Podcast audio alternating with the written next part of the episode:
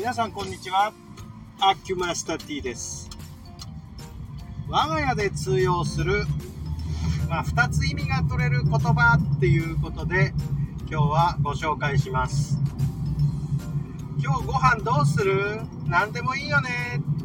っていうのこれあの定番の問いかけの、まあ、言葉なんですけど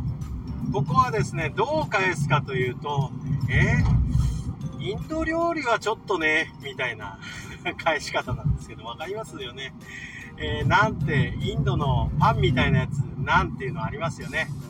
何でもいいよねとかって言うと何を食べさせるのかっていうふうにわざと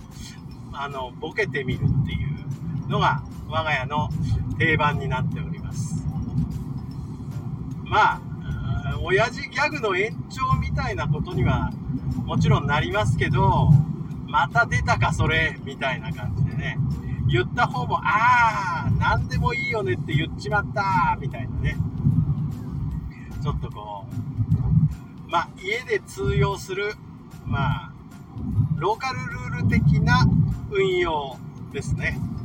えー、これ何回も言ってるとそろそろ飽きられるんですけどで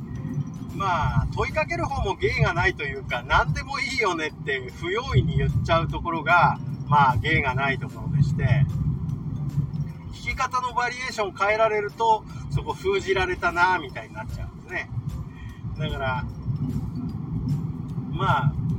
そういうふうに問いかけ方がワンパターンであるところを逆手にとって、何でもいいよねには、インド料理はちょっとっていうふうに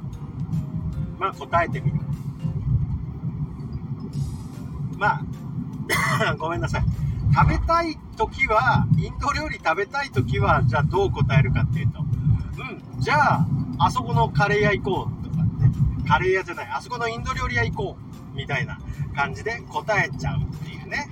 えー、まあ、すいません。たわいもないことでした。どうも、失礼いたしました。